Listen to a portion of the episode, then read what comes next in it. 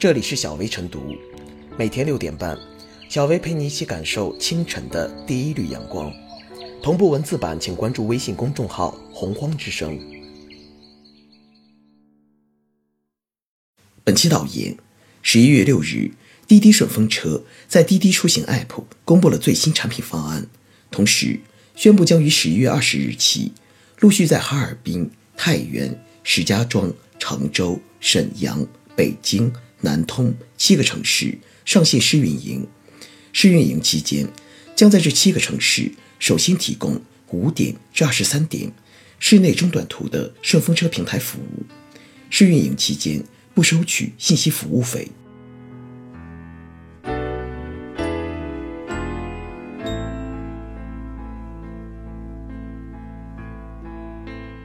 顺风车回归，安全与公益是关键。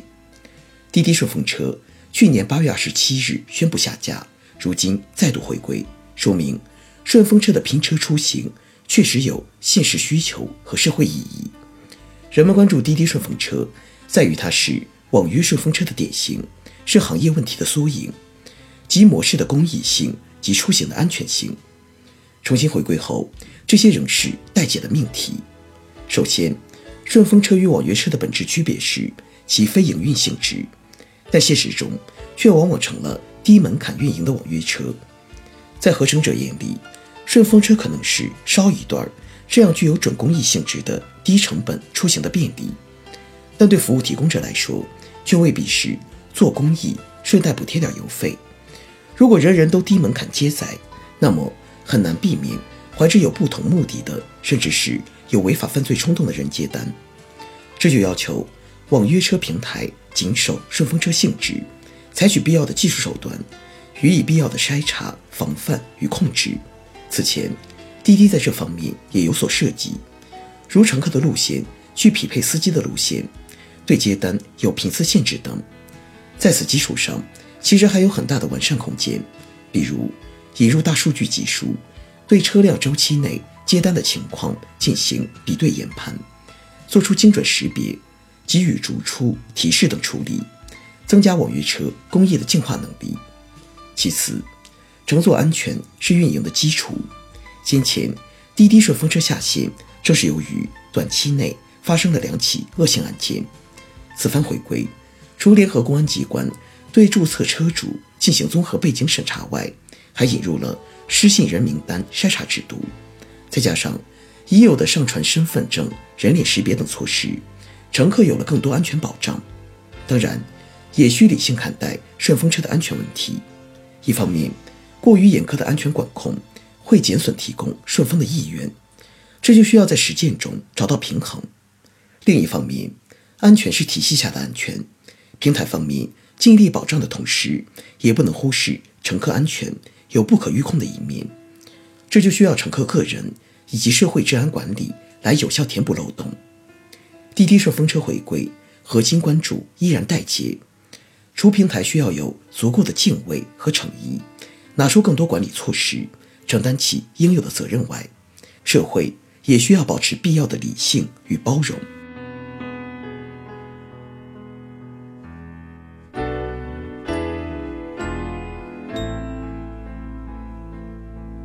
滴滴顺风车回归能否顺风？从滴滴顺风车的运营规划来看。安全依然是摆在第一位的考量。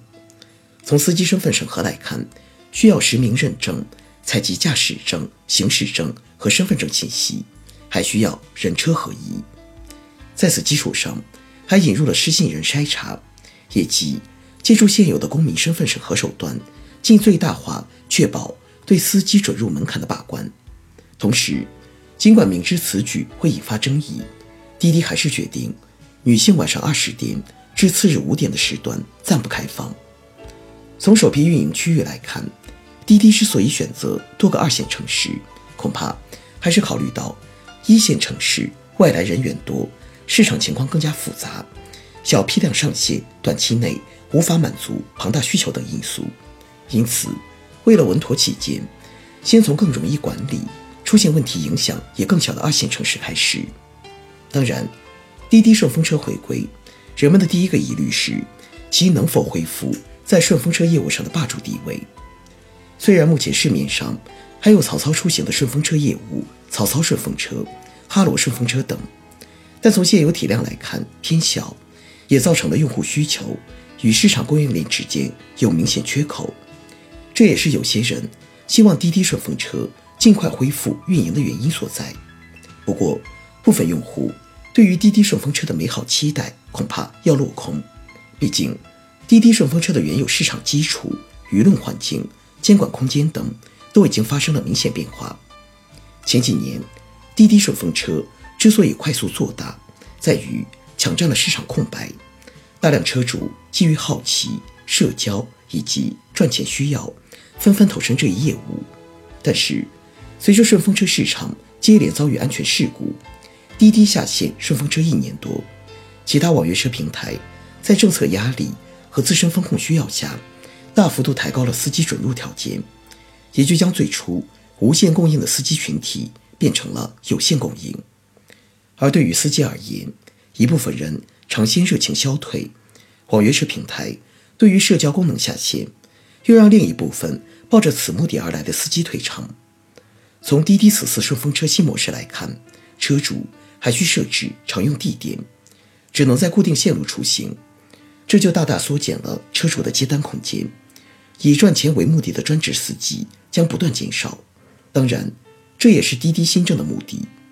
与此同时，以往顺风车快速发展，享受了网约车整体无过多限制的发展红利，但随着各地对于网约车管理趋严，从车型到运营区域等都有明确规定，也就挤压了顺风车司机的服务半径，也因此，顺风车的市场基础发生了较大变化。未来将走向供应侧服务能力有限化的趋势，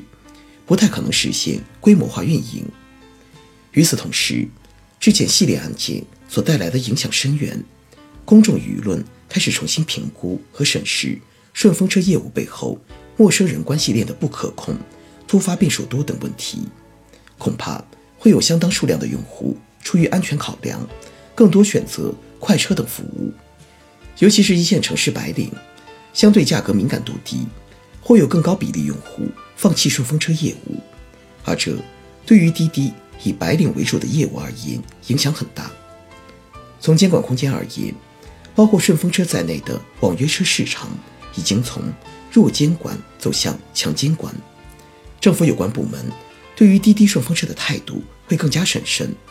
也会加大对其上线后的监管力度。滴滴在外部管理压力下。进一步放开顺风车经营范围的进程不可能太快。北上广深等一线城市虽然市场容量更大，但滴滴顺风车短期内恐怕很难全面放开。这也就意味着，重新上线的滴滴顺风车将在相当长一段时期内处于小容量运行之中，不会迅速做大。滴滴顺风车回归能否顺风？从目前态势来看。滴滴自身也处于试错期，宁肯做一个最难用的顺风车产品，安全优先，抬高供需两端的进入门槛。这一方面决定了其顺风车业务目前以小众为主，另一方面仍要警惕黑天鹅事件一旦出现所带来的连锁效应。就此而言，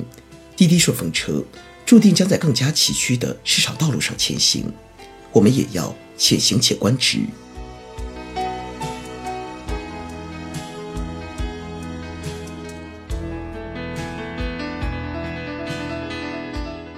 最后是小薇复言，等待了四百多天后，千呼万唤的滴滴顺风车终于重返市场。对广大乘客而言，他们当然更希望滴滴能从顺风车司机准入门槛、管理、技防等方面入手，构建更加系统的安全体系。事实上，滴滴顺风车也在这方面做出了整改。提升顺风车的安全与服务是一项长期任务，不可能一蹴而就、一劳永逸。对滴滴和其他共享出行企业而言，还必须坚持在实践运行中不断总结、不断改进、不断完善和不断提升。